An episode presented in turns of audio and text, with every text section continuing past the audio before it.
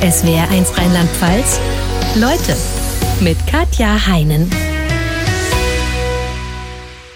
Und zu Gast ist ein Mann, bei dem Steven Spielberg schon auch mal persönlich anruft. Er ist mit so ziemlich allen Preisen ausgezeichnet, die es in der Filmbranche gibt. Oscar, zwei Bambis, Grimme-Preis, Deutscher Fernsehpreis.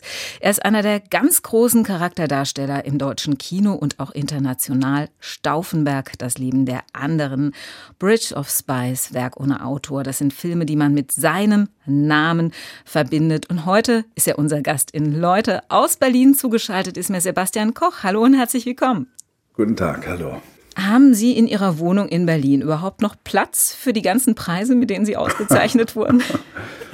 Ja, also Preise ist was Wunderbares. Das ist eine tolle Bestätigung für die Arbeit, die man gemacht hat. Und äh, da ist immer äh, genug Platz dafür. Aber ich habe sie nicht in der Wohnung stehen, sondern bei mir im Büro. Und, äh, aber ich habe sie stehen da. Also ich würde auch einnehmen, wenn Sie einen zu viel rumstehen haben. Ne? Ich hatte sie früher im Keller, komischerweise. Und habe dann das irgendwann mal aber geändert.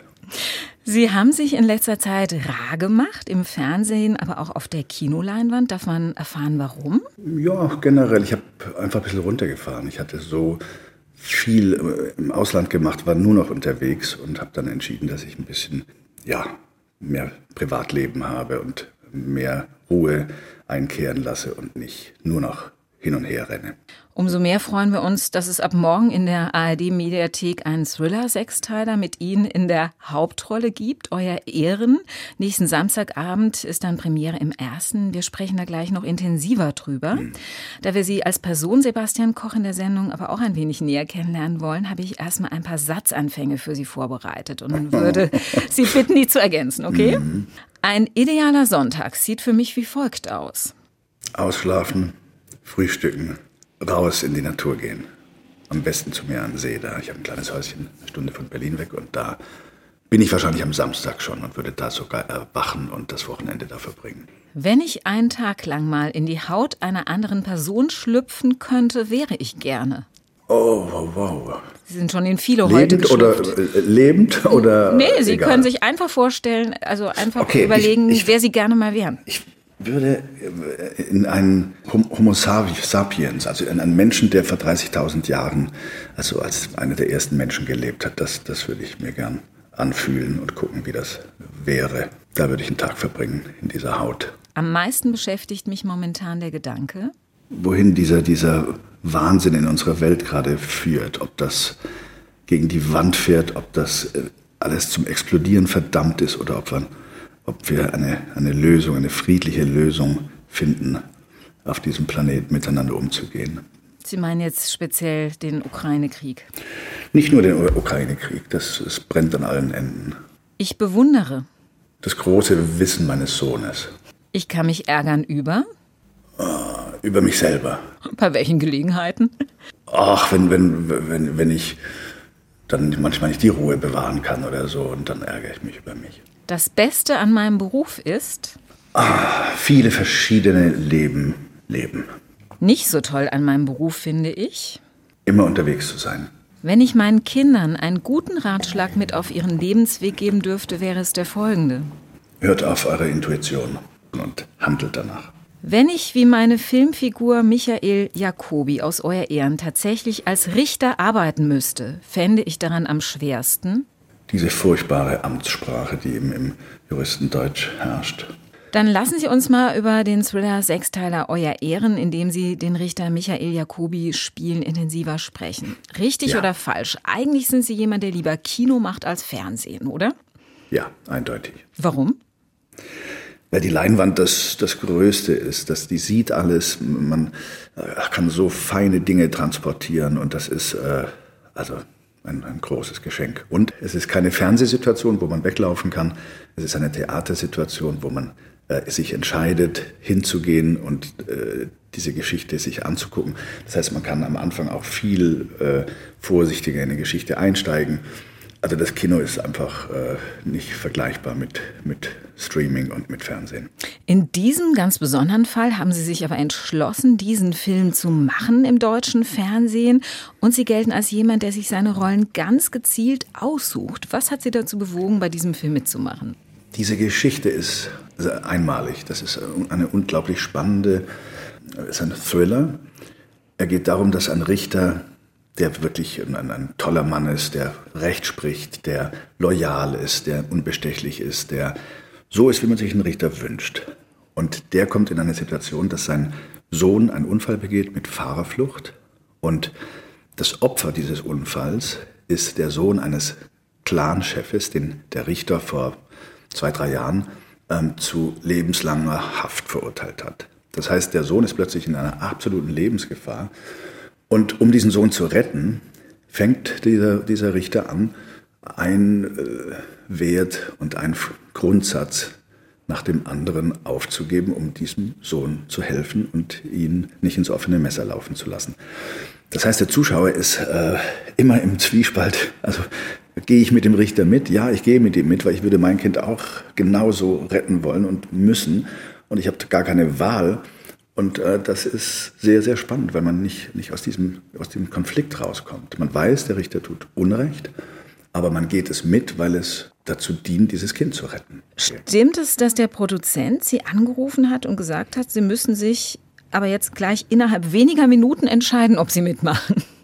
Ja, ich kenne ich kenn den Al Monterno ganz gut von früher. Und der war in Paris auf einer Messe und hat diesen, diesen Stoff äh, gesehen und hat mich angerufen, hat das in zehn Minuten mir gepitcht, also diese kurz die Geschichte zusammengefasst. Und ich war sofort äh, elektrisiert, weil ich dachte, das ist dies, diese Ausweglosigkeit, dieser, dieser, dieses Infragestellen der Werte, das hat was mit unserer Zeit zu tun. Das ist spannend. Das, äh, ja, ich sage, ich sage zu. Ja, Sind Sie so ein spontaner Typ Nein, normalerweise? Überhaupt nicht. Das mache ich überhaupt, das habe ich nie gemacht. Aber da war ich so überzeugt, weil, weil diese Geschichte so einzigartig ist. Das hat sich auch bestätigt, muss ich sagen. Das ist wirklich eine ganz, äh, eine ganz klug, ein ganz kluger Plot und eine, eine ganz kluge Serie. Ja, also ich durfte bei der Pressevorschau schon mal reinschauen. Ich kann es bestätigen. Ich konnte gar nicht mehr aufhören zu gucken. Das ist Wirklich schön. super spannend. Sie hatten ja auch die Chance, nicht nur die Hauptrolle zu spielen, sondern auch dramaturgisch bei der Entwicklung des Stoffes mitzuarbeiten. Wie hat man sich das konkret vorzustellen, Ihre Mitarbeiter? Die, die Bücher kamen in der, ich sag mal, in der vorletzten oder ja, in, in einem Stadium, wo sie schon existiert haben, aber noch nicht fertig waren, zu mir. Und wir haben dann noch mal vielleicht drei, vier Monate drüber gesessen und haben sehr genau noch mal geprüft, was, was der Richter machen würde, was nicht. Ähm, sind logische äh, Kompliziertheiten drin, die der Zuschauer nicht mehr verstehen kann. Kann man Texte wegstreichen, die man einfach spielen kann. Und so ist, äh, waren wir, also der Autor, der äh, Regisseur David Nawat und ich saßen da und haben dieses, äh, ja, waren schon mal in jeder Situation. Wir konnten das Ganze auf Schwächen prüfen. Wir kannten uns aus. Und das ist ein großes Geschenk. Spart sehr viel Zeit beim Drehen und äh, erlaubt, dass die Geschichte einfach stringent ist und nicht in, in irgendwelchen pseudo-unlogischen äh, äh, Sprüngen daherkommt, wo man dann irgendwann abschaltet. Sie gelten ja als jemand, der immer ganz intensiv in die Charaktere eintaucht, die er spielt. Wie ähnlich, würden Sie sagen, ist Ihnen dieser Richter Jacobi vom Wesen her? Ach, nicht so sehr. Das ist ein, ein Richter. Der, ich bin ein viel emotionaler Mensch, äh, emotionalerer Mensch als, als der Richter Jacobi. Er ist es ja letztlich auch. Ne? Er hängt wahnsinnig an seinem Sohn. Ja, aber er, das ist ja sehr, also er, er unterdrückt das sehr. Das ist jemand, der mich seine Liebe zeigt oder der ist schon sehr äh, karrierebewusst auch und hat auch vielleicht ein bisschen seine Familie vernachlässigt, würde ich sagen. Und das kriegt er mit im Laufe dieser Reise. Und was sich zwischen diesen beiden Männern, also zwischen ihm und, ihm und seinem Sohn da entwickelt, das ist, das ist schön zu sehen, weil diese Liebe so langsam, die wird lebendig. Zwar kompliziert, aber lebendig und das, das gefällt mir. Ist es für Sie eigentlich leichter, in eine Figur einzutauchen, mit der es gewisse Ähnlichkeiten gibt oder eher ähm, in eine Figur, die sehr, sehr unterschiedlich ist? Also wenn ich zum Beispiel an den gnadenlosen SS-Nazi-Arzt Professor Sebald, den Werk ohne Autor denke, in so einen Charakter reinzuschlüpfen, stelle ich mir auch echt schwierig vor. Ja, das ist wirklich aber ein sehr spezieller Mensch. Also das war ja äh, an, an, an Kälte und an deutschen Untugenden äh, kaum zu überbietender Mann. Aber ja, das ist, weiß ich gar nicht, ob was da schwieriger ist. Ich meine, der, ist, der war sehr speziell. Der war ja Ökon ein Ökonom in Bewegung, in Sprache, in allem, was er gemacht hat, war das seziert auf Messerschneide. Und das zu spielen, das ist schon ein, ein äh, komplizierter, würde ich mal sagen, als eine Figur, die näher bei mir dran ist. War er von all den Charakteren, die Sie gespielt haben, derjenige, der Ihnen persönlich am fremdesten war? Ja. Naja, doch, das ist fremd und gleichzeitig, immer, ich versuche das ja zu übersetzen irgendwie, diese Leidenschaft. Also der brennt einfach für das Falsche, ja. Aber er, er brennt. Sie haben ja insgesamt schon sehr viele historische Figuren gespielt, ja, den Hitler-Attentäter Stauffenberg, äh, Albert Speer, den NS-Architekten, den DDR-Anwalt Wolfgang Vogel oder Alfred Nobel. Wie, wie viel komplizierter ist es, wenn man in die Haut eines Menschen schlüpft, der tatsächlich gelebt hat? Ja, ich habe eine Vorlage, aber ich habe natürlich auch meinen Zugang. Ich habe schon einen Fokus, einen Schwerpunkt wie zum Beispiel bei Klaus Mann, die, diese unerfüllte Sehnsucht hat mich äh, nach, nach diesem Vater hat mich äh, interessiert. Das war für mich das, das, der Hauptaugenmerk auf diese Figur.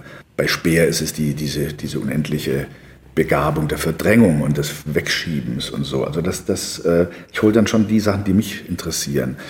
Und trotzdem haben Sie recht, ist das ein, ist, ist da eine, eine Vorlage da, die man nicht, man kann nicht machen, was man will.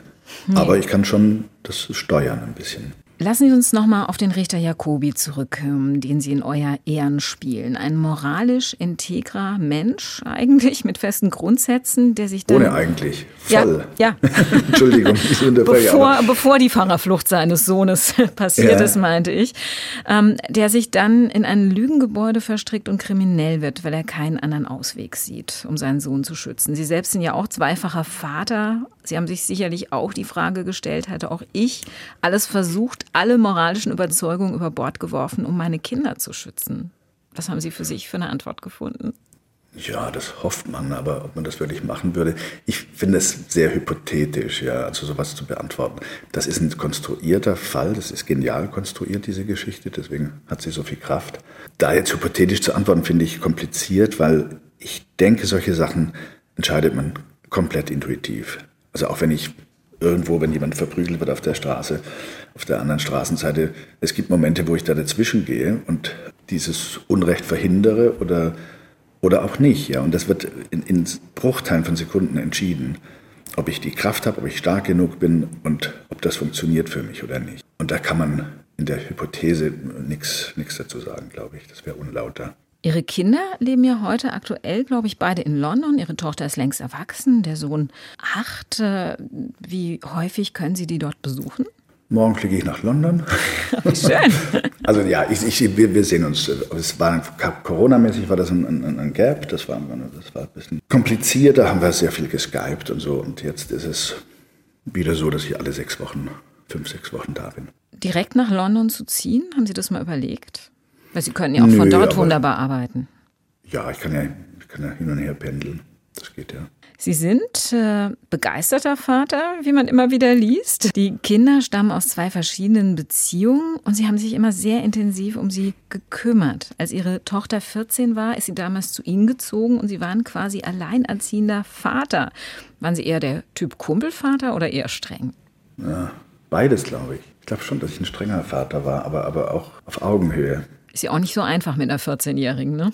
nee, das ist man, ja, und, und vielleicht überfordert man Kinder dann auch leicht äh, in dem Alter. Und ich war vielleicht auch manchmal zu jung oder so. Und jetzt, ich merke, jetzt mit meinem Sohn ist es, habe ich doch eine größere Ruhe und, und, und eine Gelassenheit. Das ist schon äh, auch schön, wenn man nochmal Vater wird in Ü50 sozusagen und bestimmte Dinge einfach schon kapiert hat und anders sieht auch. Und, und wirklich in eine, andere, in, in, in eine Entspannung gehen kann und auch den, den, die Klugheit von Kleinkindern äh, noch mehr begreifen kann und zulassen kann. Was war und ist Ihnen wichtig, Ihren Kindern zu vermitteln? Also in Intuition zu kultivieren und, und auf sich zu hören, auf die eigene Stimme zu hören, finde ich enorm wichtig. Gerade in, in, Zeiten wie diesen, dass man, wo man keiner Nachricht mehr wirklich vertrauen kann. Da geht es letztlich um Intuition, um äh, was spüre ich, was fühle ich, was, wo gehöre ich hin, was kann ich machen, was kann ich nicht machen. Das zu entwickeln und das heißt also ein gesundes Selbstbewusstsein zu entwickeln, ist, glaube ich, das Wichtigste. Was ich mir schwierig vorstelle, als Ihre Tochter damals zu Ihnen gezogen ist nach Berlin, ähm, da waren Sie als Schauspieler ja auch äh, auf Drehs und äh, dann eben auf Drehs mehrere Wochen unterwegs. Wie haben Sie das damals hingekriegt? Ja, ich habe ja, ich ja ein soziales Netz. Also ich habe Freunde, ich habe ähm, Eltern, ich habe, äh, ja, also da, es war ein Moment, glaube ich, der kompliziert war. Das war, als ich in Griechenland einen Film gedreht hatte, wo ich dann wirklich mal sechs Wochen am Stück weg war. Aber das habe ich äh, einfach organisiert und Pauli war oft auch beim Drehen dabei und so. Also das hat man ja, organisiert und so gemacht, dass, dass es okay war für alle. Und haben sicherlich auch die ein oder andere Rolle abgelehnt, ne? Ja, ja, das sowieso. Also das erste Jahr ganz. Da haben wir gesagt, okay, ein Jahr lang wird jetzt geübt und dann geht's los. Sie selbst sind 1962 in Karlsruhe geboren und auch Ihre Mutter war alleinerziehend. Wie viel schwieriger war das damals ähm, als heute? Ja, das war damals noch, heute ist das ja gang und gäbe, aber damals war das schon, ja, so ein bisschen, und war schon äh, auf, dem, auf dem Podest da. Aber sie hat das ganz gut gemacht. Sie sind ungewöhnlich groß geworden. Ihre Mutter hat nämlich als Hauswirtschaftsleiterin in einem Kinderheim in Stuttgart gearbeitet und Sie haben da Ihre ersten Lebensjahre verbracht. Wie hat man sich das konkret vorzustellen? Wie das eng war waren Sie mit den Heimkindern zusammen? Äh, sehr eng. Also das war, war toll. Ähm, Kinder lieben Kinder und brauchen Kinder. Das ist eine, das, diese ersten Jahre waren großartig. War in einem Schlafsaal mit, mit 14 Jungs, glaube ich, oder so vielleicht auch zehn, ich weiß es nicht mehr genau. Aber das war aufregend, spannend und das war, das ist schön. Ich gehe mal davon aus, dass Sie dann wahrscheinlich auch kein introvertiertes Kind waren, oder? Nö, nö, gar nicht. Sie waren sehr also Das war immer laut, da war immer was los und, und, und dann sind wir nach, nach Obertürkheim gezogen, hat meine Mutter das Reformhaus aufgemacht und dann hat sich das ein bisschen geändert. Ab da ist erst so das Einzelkind und vorher war ich halt Mitglied einer 16-köpfigen Familie sozusagen. Sie waren auf jeden Fall auch als Jugendlicher sehr sportlich. Ich habe gelesen, Sie waren sogar mal württembergischer Hochsprungmeister. Haben Sie mal mit einer Profikarriere im Sport geliebäugelt? Ja, da gab es so, da gab es Tendenzen, ja. Ich habe Hochsprung gemacht und äh, die wollten mich auf die Olympiade vorbereiten, äh, 80, 1980 in Moskau. Und ich habe Gott sei Dank das nicht gemacht und habe mich dagegen entschieden, weil die ja dann auch letztlich äh, boykottiert wurde. Das war also eine kluge Entscheidung. Sie haben außerdem noch begeistert Musik gemacht, Gitarre gespielt, äh, damals äh, glaube ich auch noch Trompete und wollten auch durchaus gerne Musiker werden. Ja, ich wollte eigentlich, der Plan war Musiktherapie äh, zu studieren und in, glaube ich, in Heidelberg gab es da eine Schule, die ganz toll war damals.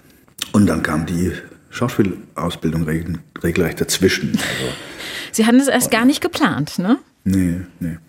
Wie sind Sie dann drauf gekommen? Ich war ein Freund, der gesagt hat, oh, sprich doch mal vor, du kannst dann auch dein Schwäbisch loswerden und so.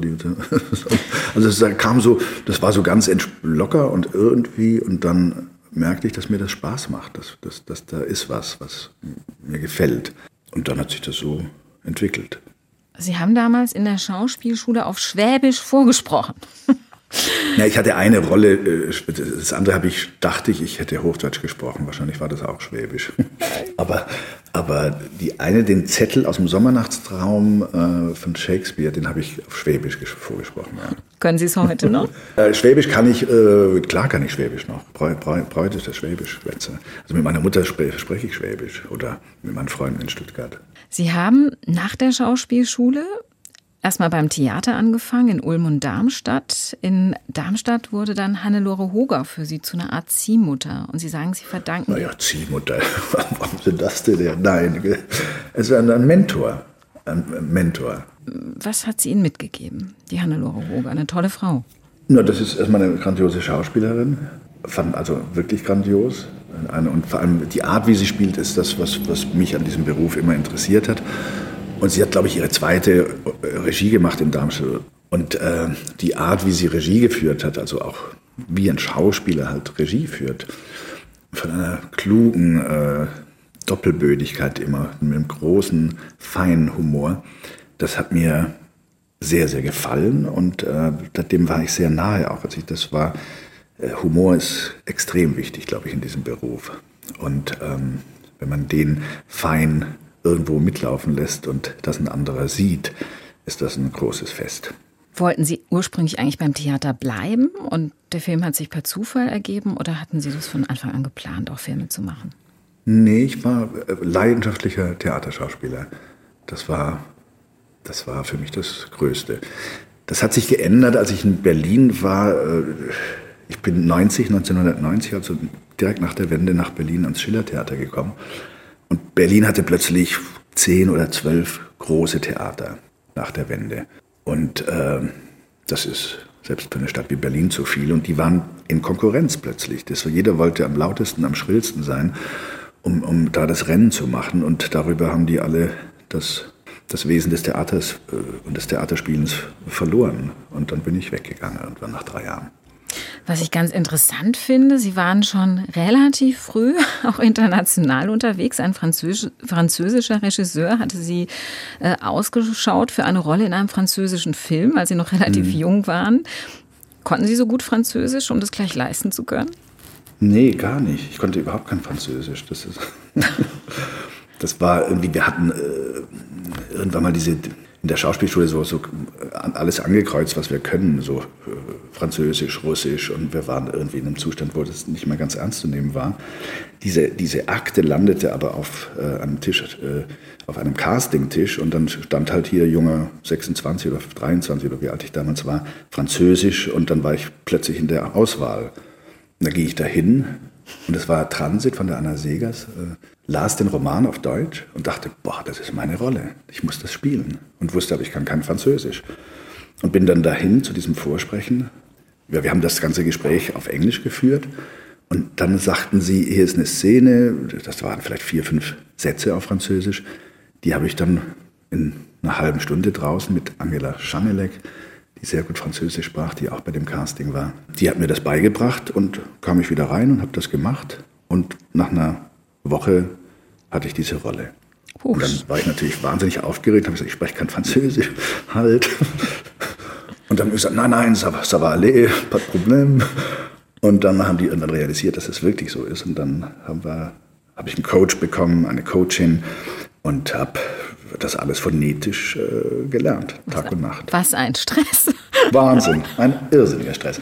Aber über das phonetische Lernen habe ich dann angefangen, Französisch zu sprechen und dann auch fast zehn Jahre gedreht in der Sprache. 2003 haben Sie zum Beispiel den jungen Liebhaber von Catherine Deneuve gespielt, einer der letzten großen Diven von den Franzosen vergöttert. Hm. Wie viel Lampenfieber hatten Sie vor dem Dreh? Naja, schon. Das war aufregend. So die, die schönste Frau der Welt. Und das ist ja schon ein, ein, ein, ein, die, ist ein Weltstar. Im Bett Krone. mit Catherine Deneuve. Wer kann es von sich behaupten? Ne? Ja, das ist, also ich, ich, die Aufregung war in dem Moment weg, als wir gespielt haben. Das, war die, das ist eine ganz tolle Schauspielerin und ich war, man ist dann einfach in der Szene und es ist, es ist, die Aufregung ist, hat keinen Platz mehr. Vorher war ich schon aufgeregt, klar. Wie fühlt sich an, wenn das Telefon klingelt und Steven Spielberg ist höchstpersönlich dran und fragt, willst du eine Hauptrolle in meinem Film Bridge of Spies spielen? Ich hatte in, in, in Frankreich, glaube ich, gedreht, genau. Und, und das war ein bisschen kompliziert, weil, weil die Amis blockieren einen immer für, äh, wenn der Film drei Monate geht, muss ich drei Monate zur Verfügung stehen.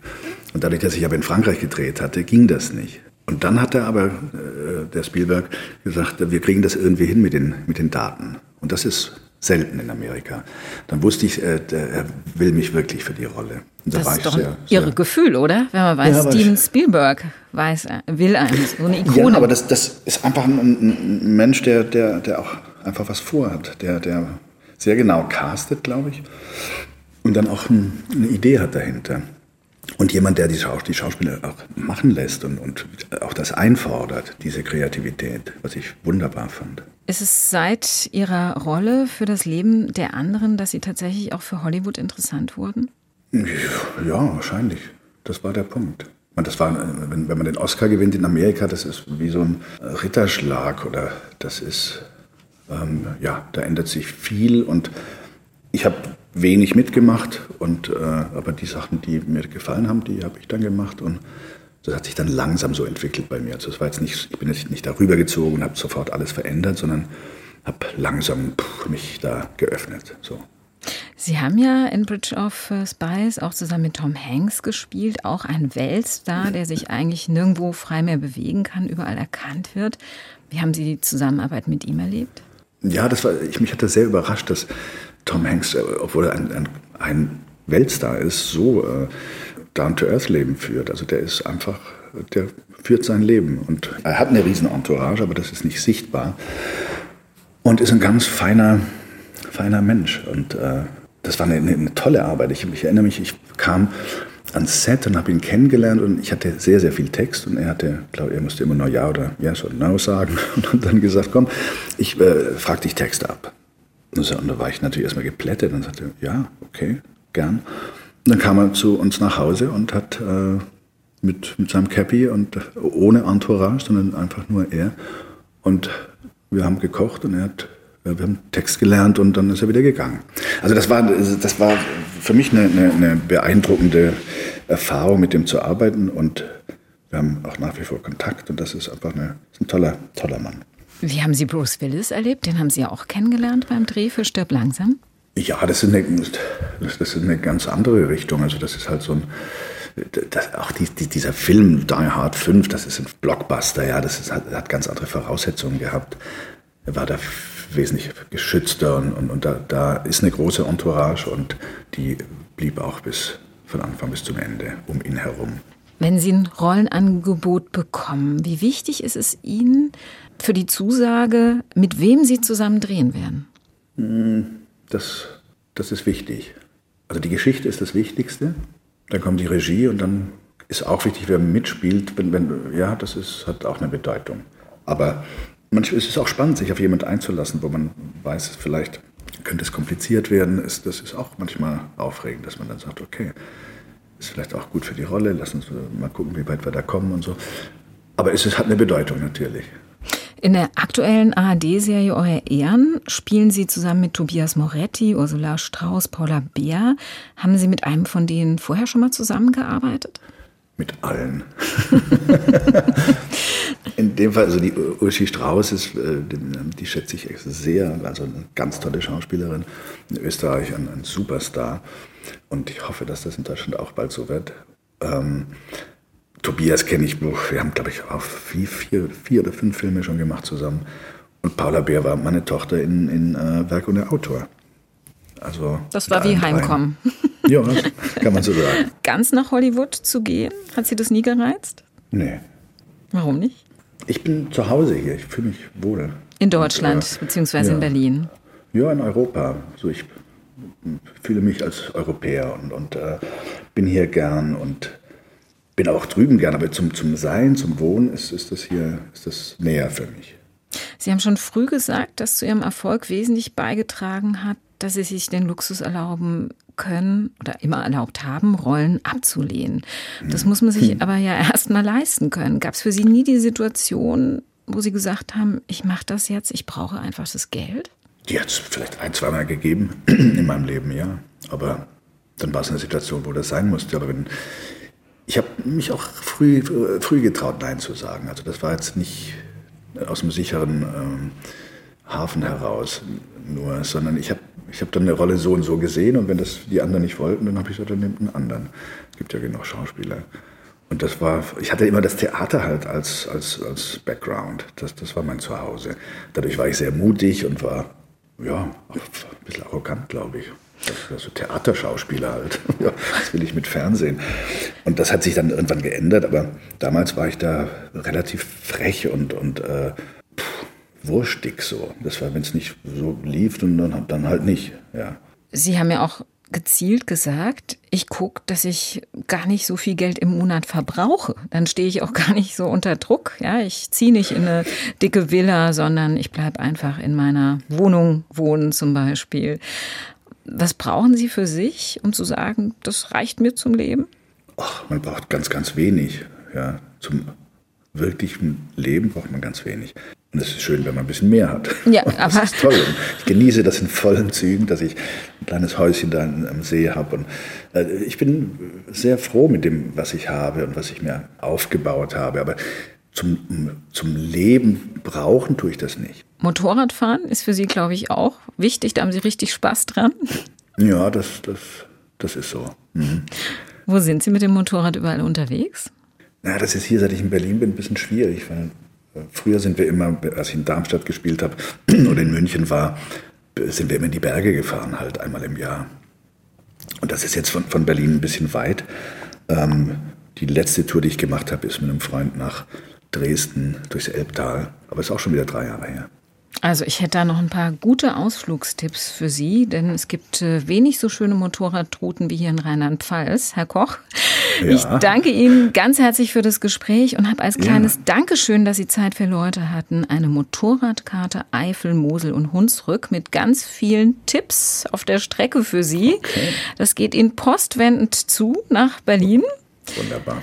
Danke. Ich, ne, ich danke Ihnen für das Gespräch und äh, wünsche Ihnen alles Gute und viel Erfolg für Ihre Thriller-Serie Eure Ehren. Ja, vielen Dank. War schön, mit Ihnen zu sprechen. SWR1 Rheinland-Pfalz. Leute, jede Woche neu. Auf swr1.de, in der SWR1-App und überall, wo es Podcasts gibt.